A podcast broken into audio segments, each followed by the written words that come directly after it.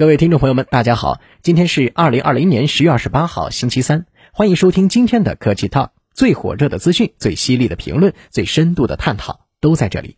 本节目由蜻蜓 FM 独家制作播出，喜欢的朋友可以点击右上红心收藏。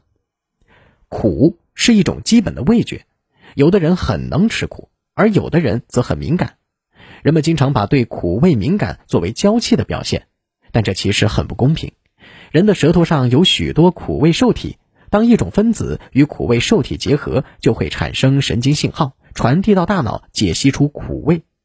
在自然界，许多苦味的物质往往是有毒有害的，人类演化出感知苦味的能力，也就具有了生存优势。有一个著名的检测，把一种叫做 PROP 丙硫氧嘧啶做出的试纸给人们品尝。有四分之一的人觉得苦得无法接受，有四分之一的人却完全感觉不到苦，另外的一半人能尝到苦，但是还能够承受。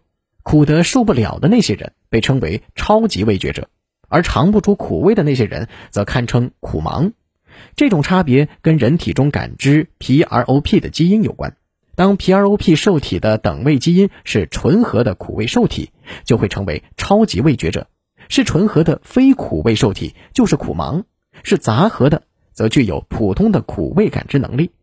上面那个检测中的苦盲也并非尝不到一切苦味，因为人类有二十五个不同的苦味受体基因，能识别很多种苦味分子，感知 PROP 的只是其中的一个。苦味受体基因跟其他受体也有联动。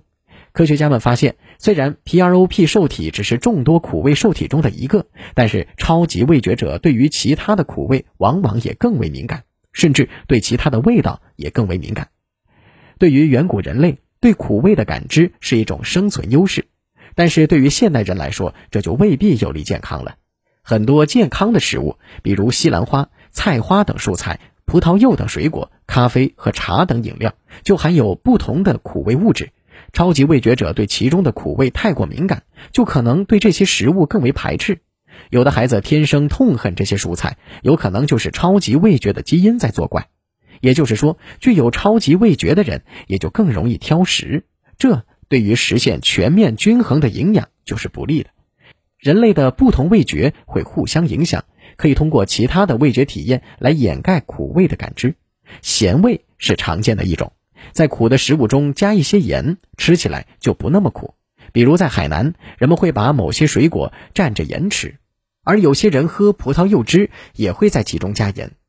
蔬菜沙拉被认为更加健康，但很多蔬菜生吃的风味并不好，苦味是其中的一个方面。沙拉酱是掩盖生蔬菜风味的大杀器，而超级味觉者往往会喜欢更咸的沙拉酱。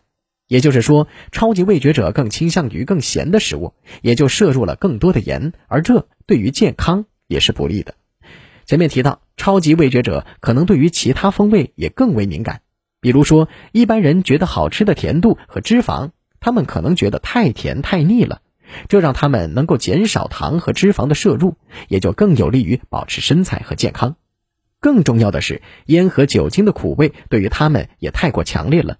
也就使得他们更倾向于远离烟酒。我们说苦味对于古人往往意味着有害，这种简单粗暴的判断当然是不对的。只不过远古人类需要简单可行、安全优先的判断准则而已。对于现代人来说，我们可以精细的去判断那些苦味食物对于健康是好是坏。比如咖啡因是苦的，但富含咖啡因的咖啡和茶都是健康的饮料。基于迄今为止的科学数据，科学家们的共识是，每天不超过四百毫克的咖啡因对于整体健康是有利的。植物中有许多刺激代谢产物，比如多酚、皂苷等等，往往是苦的或者涩的。植物产生它们是作为对抗病菌侵袭的防御，能够对付病菌，根本上说是有害的。但对于人类而言，也可以用它们来对付病菌、抵抗氧化损伤等等。在合理的摄入量下。也就成了有利健康的生物活性成分。以上就是本期科技 Talk 的内容，我们下期见。